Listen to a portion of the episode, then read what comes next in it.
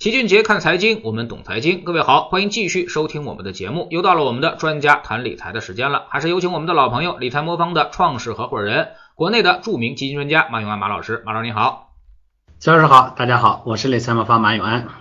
嗯，最近一段时间呢，这个市场中最热门的一个话题啊，估计就是这个大 V 啊，那么倚天投资的这个叶飞爆料啊，那么整个的这个。呃，市值管理的一些事情啊，那么名为市值管理，其实就是坐庄啊。那么整个震惊了所有的股民啊，大家也知道啊，这个市值管理，包括这个上市公司玩这些小盘股啊，到底这个套路有多深啊？马老师对这个事儿怎么看？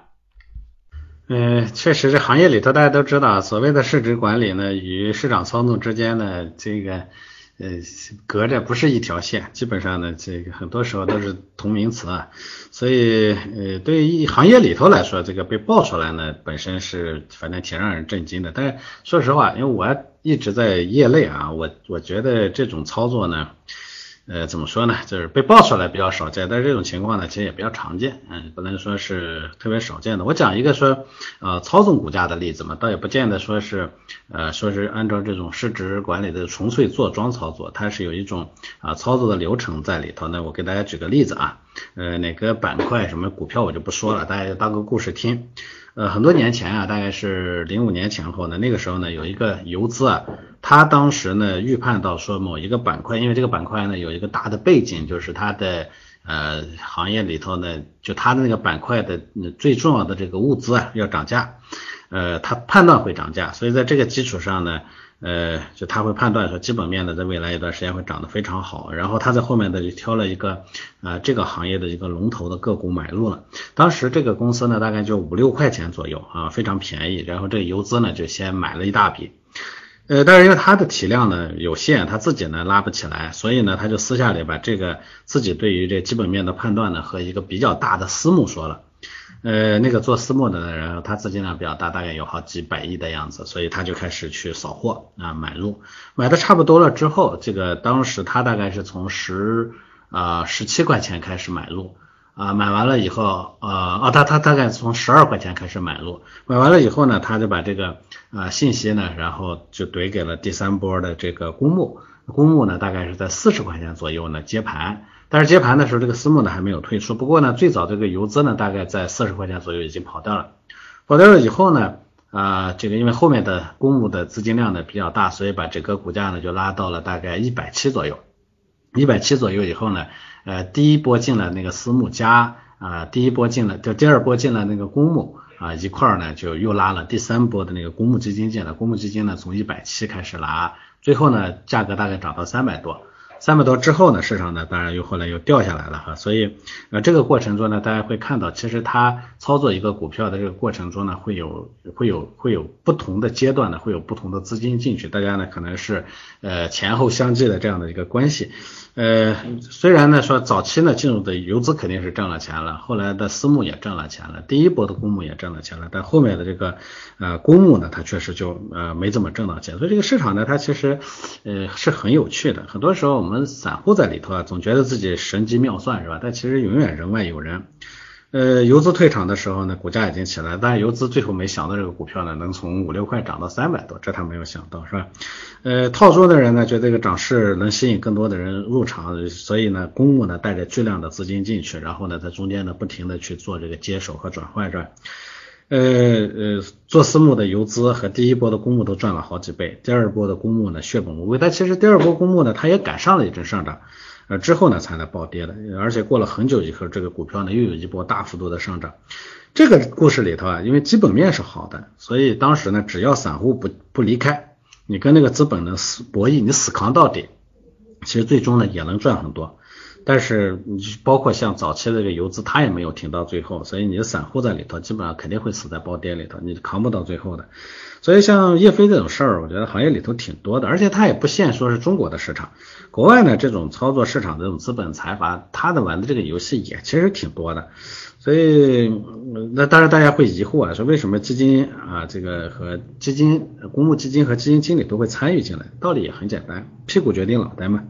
基金经理他的屁股呢，做的和基基民不是在一边的。我们说过很多次了，基金经理和基金公司他是站在卖方立场上考虑问题的。只要说拉升的这个过程中，因为一般大家知道，嗯，股票拉升价格最猛的时候呢，那时候是呃基民呢买的最猛的时候，所以只要这个里头搭它搭上这种涨势特别猛的这种股票，它的业绩就会一飞冲天，那大家呢就会拼了命的往进去追。至于说业绩冲天之后呢，最后暴跌下来，暴跌下来，反正你也在里头了，对他来说也无所谓了。所以基金它早那个那个过程中，它越挣钱越吸引人买，规模扩大了，它的任务就完成了。最后呢赔钱其实对他的钱包没什么影响的。这个基金呢后来接盘的这几只基金呢，当时被骂惨了，也挨了一阵骂。但是过了这段时间，他发了新基金，大家也就把这事儿忘掉了。所以这本质上它就是个立场不同。散户和基民呢在市场中就注定经常是会被被人家这种机构呢去。呃，割韭菜啊，被愚弄，所以这是非常常见的一个情况。只是说这次呢，叶飞把这个事儿呢给呃爆出来了，而且这个里头的操作，坦坦白的讲，它并不算很高级的操作。就像我前面说的这个例子里头，基于基本面。然后呢，接盘持续的这个资金呢，不同的阶段有不同的资金进来，这种呢其实才属于比较高级的操作。而那种基本面不行，纯粹靠呃靠控盘暴拉的这种，最终一定会出问题。它其实是算是比较低级的操作了。所以大家想想看，低级的操作都这么多人玩，我们散户在里头完全都没什么可玩的空间。那高级的这种操作，我们在里头其实更没有什么机会了。嗯，那么这次其实大家也比较疑惑啊，特别是对于基金这一块啊，那么因为叶飞爆料呢说有这个券商的资管和基金啊，那么进来啊，但是从这个中原家居这一块这个股东名单里来看啊，这个呃马老师之前的一个东家啊，民生证券这次是被抓了个正着啊，那么但是呢这个基金啊没有看到啊，那么马老师您作为基金研究这么多年啊，您觉得这个基金真的会去接这样的盘吗？嗯，我觉得券商呢，这个做的比较愚蠢而已。一般情况下呢，这种操作呢，它都不会打的特别靠前，它会藏在特别靠后的位置上，不会量不不会特别大。否则的话，打的呃非常靠前的位置呢，其实肯定是肯定是会被抓个正着。那么公募基金是不是会有这样的操作？反正我我我前面讲的那个例子里头，公募基金是在参与的。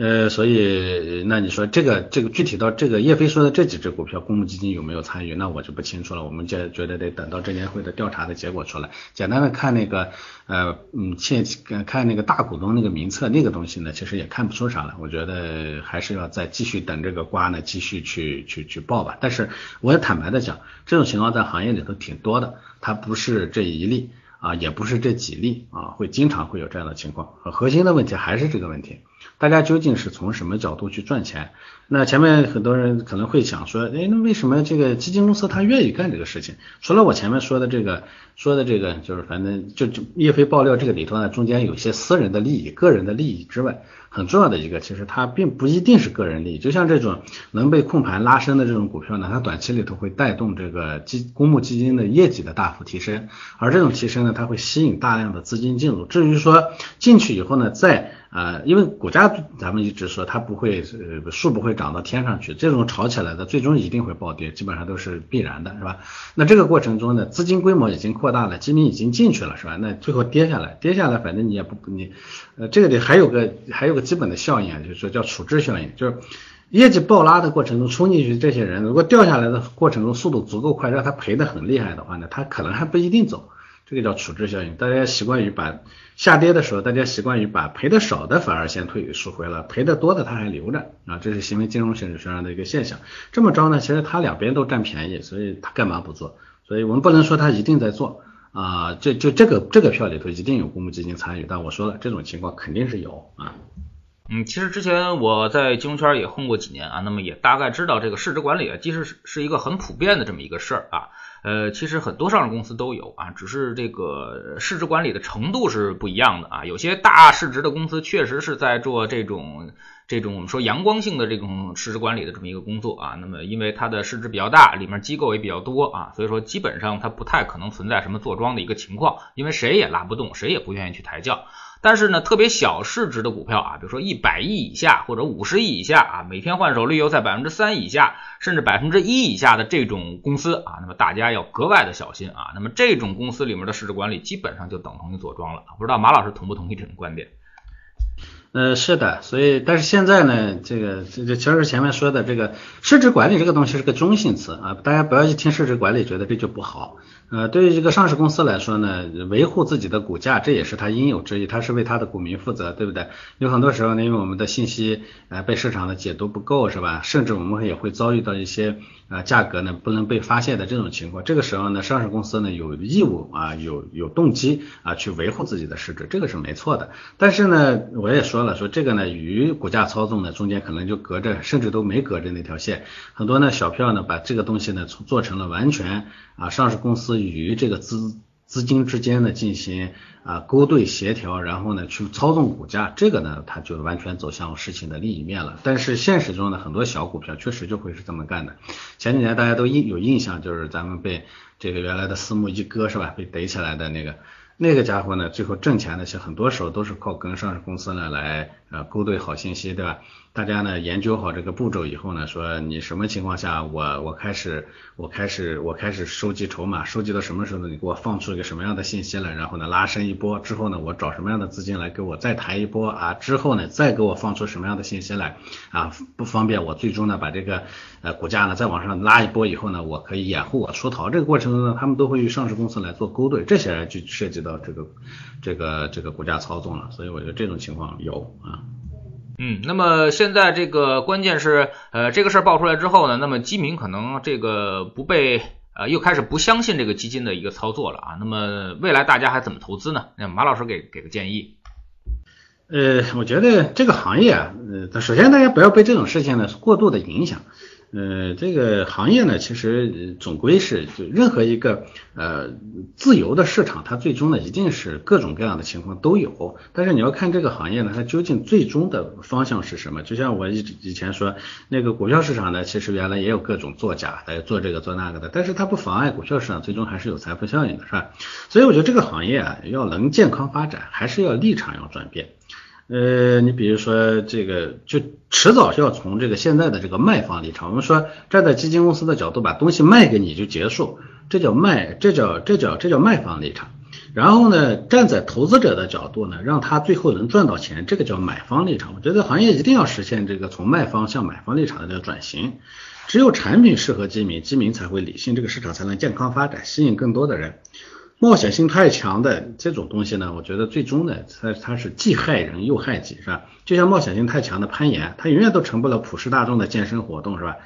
在所有投资方式中，最能为每个人找到合适投资方式的，绝对是和买方站在一起的投资顾问。这个呢，我觉得是关键性的问题。在卖方机构的这个嘴里头呢，他们旗下的任何一个基金，在什么时候都能买，因为他们的盈利方式挣管理费，是吧？提升管理费最直接的就是销量最大化。所以我管你是不是高位呢？我只要推荐你买，只要合适的能把规模卖出去，反正最终呢，大不了我这一只把你蒙在里头以后，我再发一只新的嘛，对不对？因为它的管理费呢是直接收自于规模的，只要这个销量最大化，它的管理费就能拿的。所以我管你是不是高位的，反正我只要推荐你你你买这只基金呢，只要卖出去，最终呢业绩最后不好，咱们换一只新的基金来发嘛。所以呢，我们其实我我其实给大家说一个数据啊，越不成功的理财市场。越靠卖方营销导向的这种理财市场，新基金的发行量越大。那原来呢，这个咱们周边的两个市场，就是咱们中国的台湾市场和咱们旁边的韩国这两个市场的理财市场是很失败的。失败的呃原因呢，就是看结果呢，它的投资者呢最后盈利的概率非常低。但是我们会发现，我记得我在呃二零零七年当时做那个研究的时候，发现美国呢当年整个公募基金市场的呃基金数量的规数数量呢大概也就四千多只那个时候。当时呢，那个韩国呢有七千多只基金，但是呢，韩国的公募基金规模，整个规模呢只有人家美国的几十分之一，所以嗯导致呢它的单基金的规模呢只有人家美国的这个单基金规模的几十分之一，甚至上百分之一，呃业绩呢又做的极差，不稳定，嗯这就是越失败它就越用用发行基金呢去进行营销。那像我们这样的，像我们理财魔方这样的机构，反正我们作为投顾机构，我想挣管理费肯定也挣不到。嗯，管理费呢是基金公司人家直接提走的，我们是挣不到管理费的，所以我们只能挣到行业里头有一个叫尾随佣金。这个尾随佣金呢，它是与用户的资金留存率有有关系的。你只有赚了钱了，你才愿意留着，你只有留在我这个地方，我才能最终呢这个挣到钱。如果你在里头频繁买卖，对我们这种机构来说，你我是挣不到钱的。大家会说有交易费的，交易费呢一折两折，中间完全挣不到钱的，因为现在的。呃，每一次交易的支付成本，再加上那个监管费用，最终呢，其实一一折两折，这行业是大家都是挣不到钱的。所以我必须得让我的客户挣到钱，那就导致呢，我的立场跟我的客户是一致的，这个呢就叫买方立场。所以在帮用户赚钱这个事情上，只有你的用户，你利益和你机构的利益和用户的利益一致了。虽然你说有时候呢，这个热点呢可能能赚到钱，但是风险太大，我就不会愿意去做，因为最终会让投资者亏损，会离开嘛，对不对？那我宁愿错过这个机会，但这种错过机会呢，反而对投资者呢最后是有利的。所以我个人觉得呢，这个行业要想成功啊，呃，必须得得向买方立场去转型。投资者呢也必须得认知到，你跟着基金公司的热点去去买东西，那就是在跟着人家的卖方立场在转圈儿，你最终你是挣不到钱的。之前呢，参与到资本市场的人呢比较少，嗯，股民基民呢普遍都比较业余，所以无形机构给了这些销售机构啊，这这基金公司呢很大的话语权。就算他不是买方立场，你也不能，你你你也没得选，对不对？你不买它也没什么别的能买。但是现在市场规模越来越大，无论是个人还是机构，其实都有越来越多的新鲜血液进入，所以这个行业的它的竞争也越来越激烈。这个时候呢，其实很多机构都在向这个方向进行转型。现在像有一些基金机构啊、基金公司啊，包括像券商啊，都已经动起来了。像大家都熟悉的华夏基金啊、中欧基金啊。包括像什么嘉实基金这些大的基金公司都在做自己的投顾业务，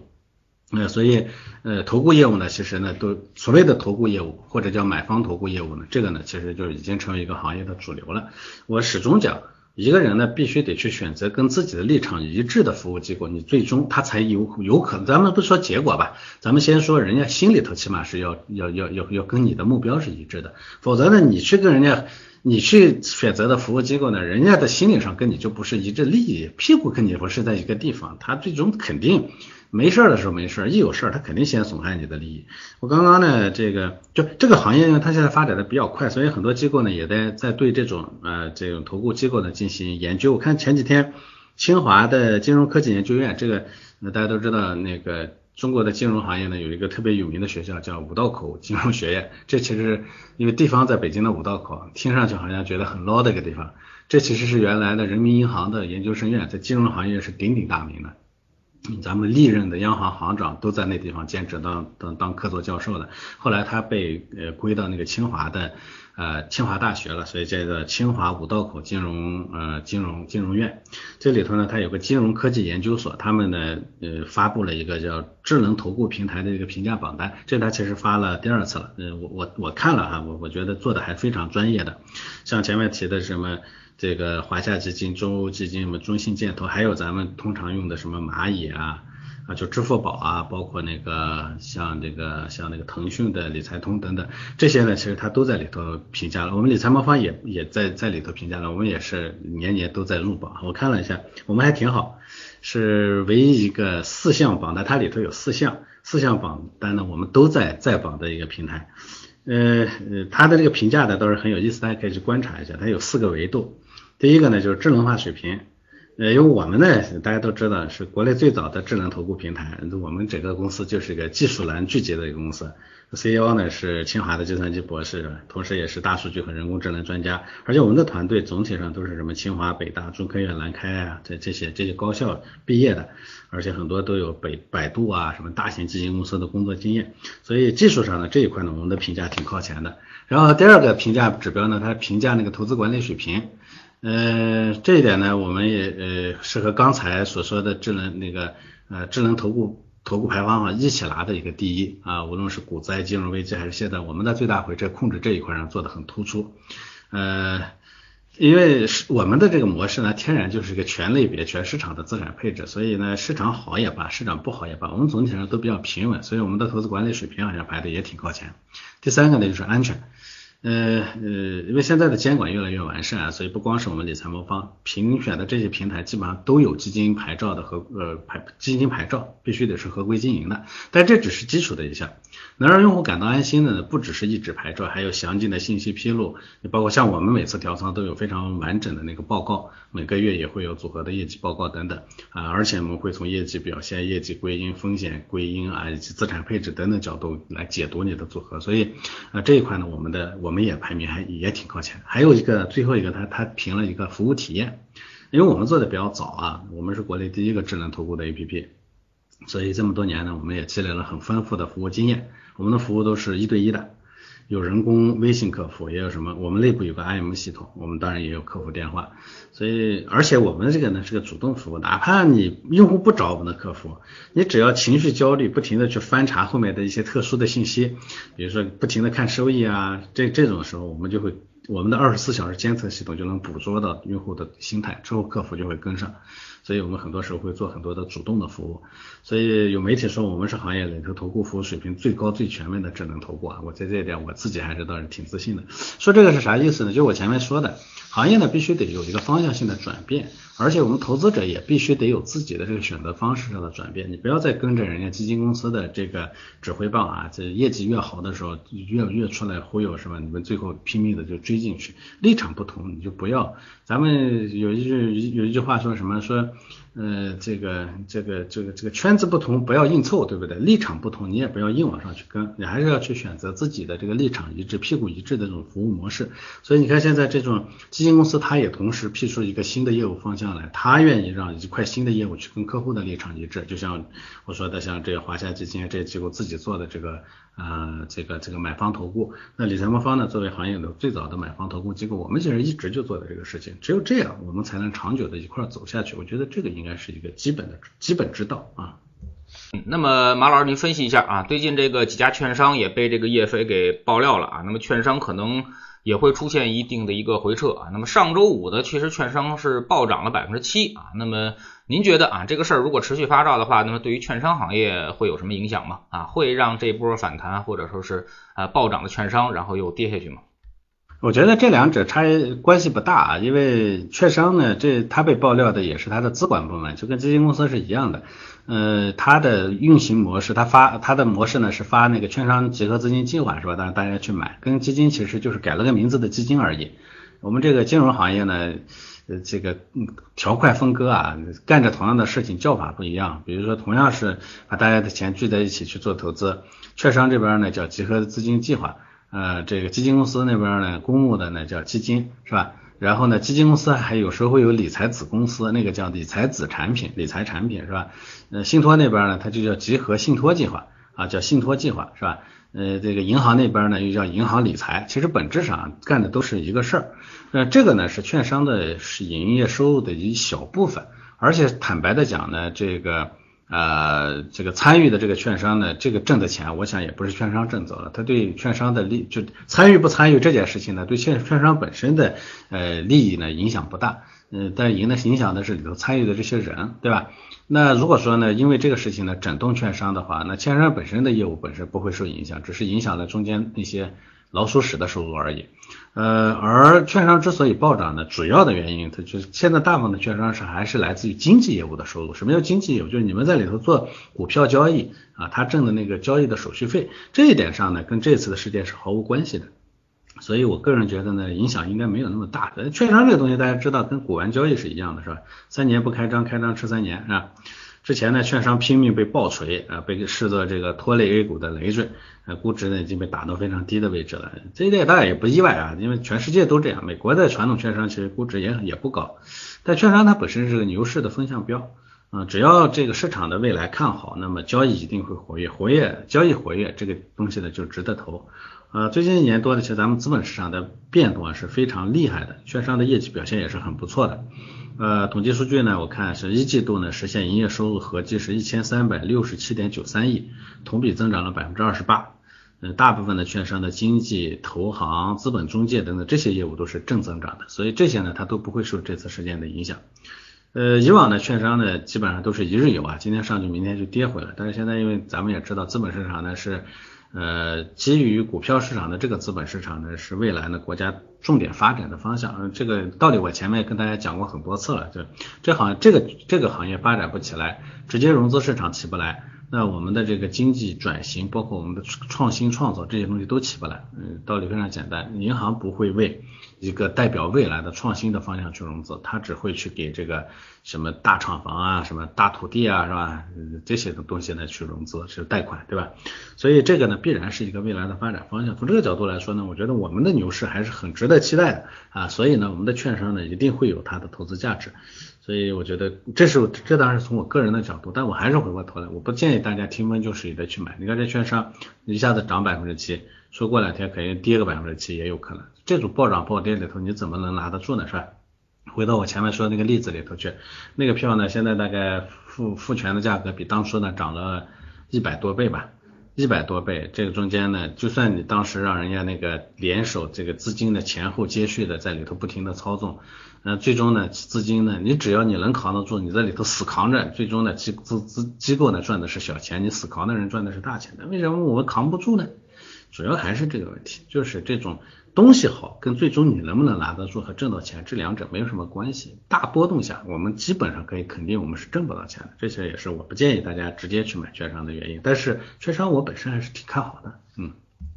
嗯，那么这一次事件呢，其实对于大家的心理影响还是挺坏的啊。那么很多人直接就上升到啊，这个 A 股都不可信啊，A 股就里面就是这些龌龊的事情啊。那么理财魔方，你们虽然说是做投顾方向的啊，那么但是其实也是以基金为基础这个资产的啊，那么你们怎么保证啊自己买的这些基金啊不这个像这个叶飞这个爆料的这些机构一样啊替人接盘或者替人这个做扣呢？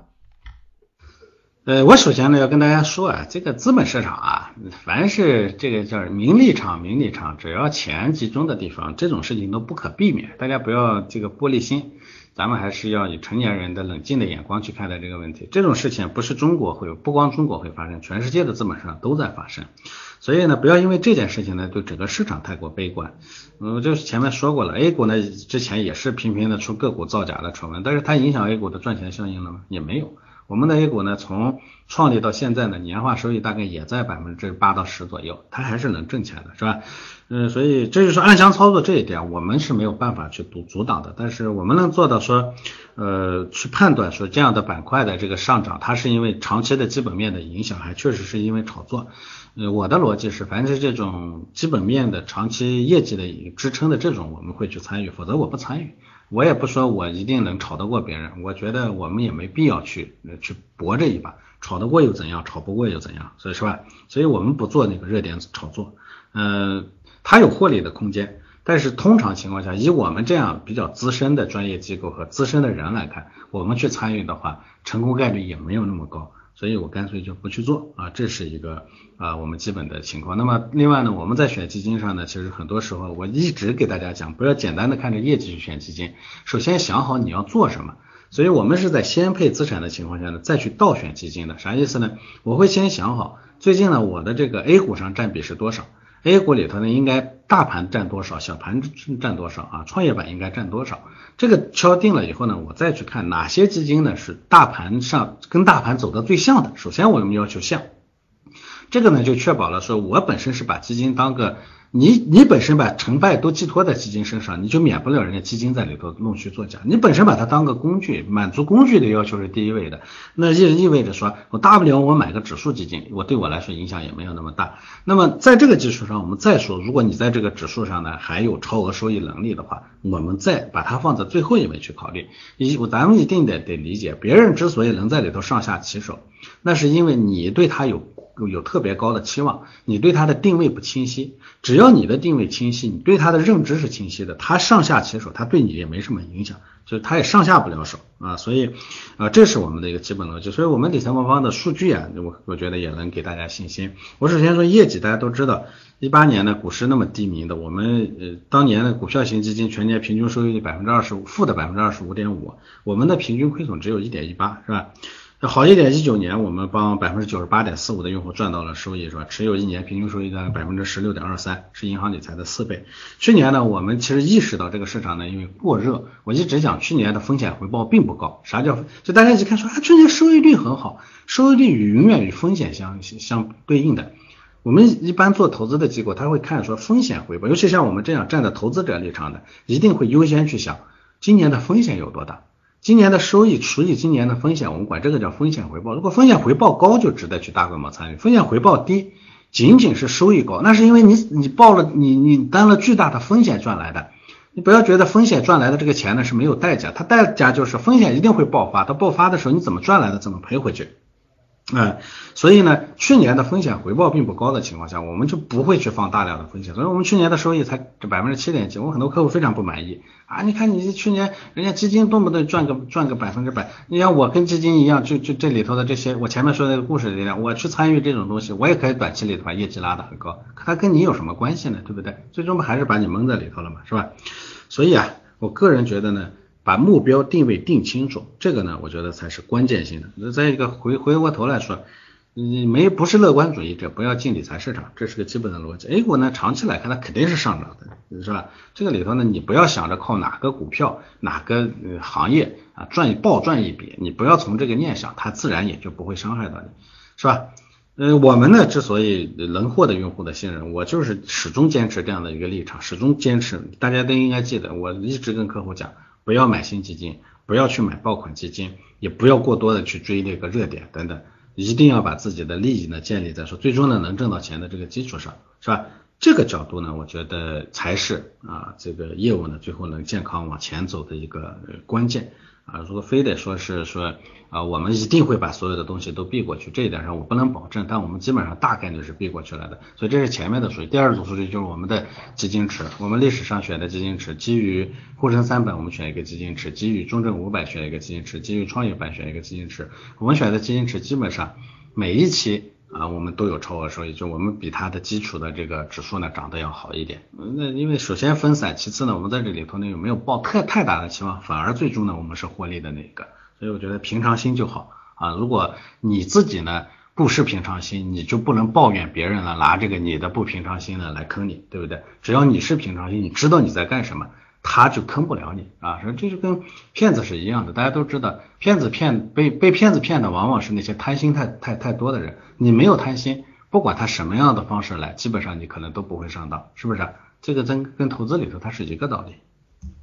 好，非常感谢马老师今天做客我们节目啊，也是跟我们今天好好谈了谈了这个叶飞的这个事件啊。那么其实呢，这个事儿呢。很长时间都一直存在，而且是一个行业惯例啊，只不过很多事儿呢是爆出来了，大家刚知道而已啊。呃，我们还是那句话啊，那么市场投资呢有三块利润可赚，一块呢是这个增长的一个收益啊，另外一块呢是估值变动的收益啊，第三块呢是这个股息分红的收益。其实我们。对于绝大多数投资者而言啊，那么做长期投资的啊，那么我们赚的呢就是这个成长收益和股息分红的收益啊，呃，而对于这些投机者而言啊，也就是说想赚市场钱的，想从别人口袋里掏钱的，那么他就要赚这个波动啊和估值变动的一个收益。但是这个事儿呢，你得自己想想了啊，那么你有什么能力啊？你何德何能可以从别人兜里轻松的掏出钱来啊？这个是我们每个人都要去考虑清楚的。如果你是啊，觉得自己又没技术啊，又没能力啊，也没有资金优势，更没有信息优势啊，那么你到底站在哪儿啊？那么到底优势在哪儿？如果你觉得自己毫无优势的话，还要去参与这种估值变动的收益的这个获取，那么最后很可能你就是那个被割的韭菜啊！非常感谢马老师今天做客我们节目，再见，再见。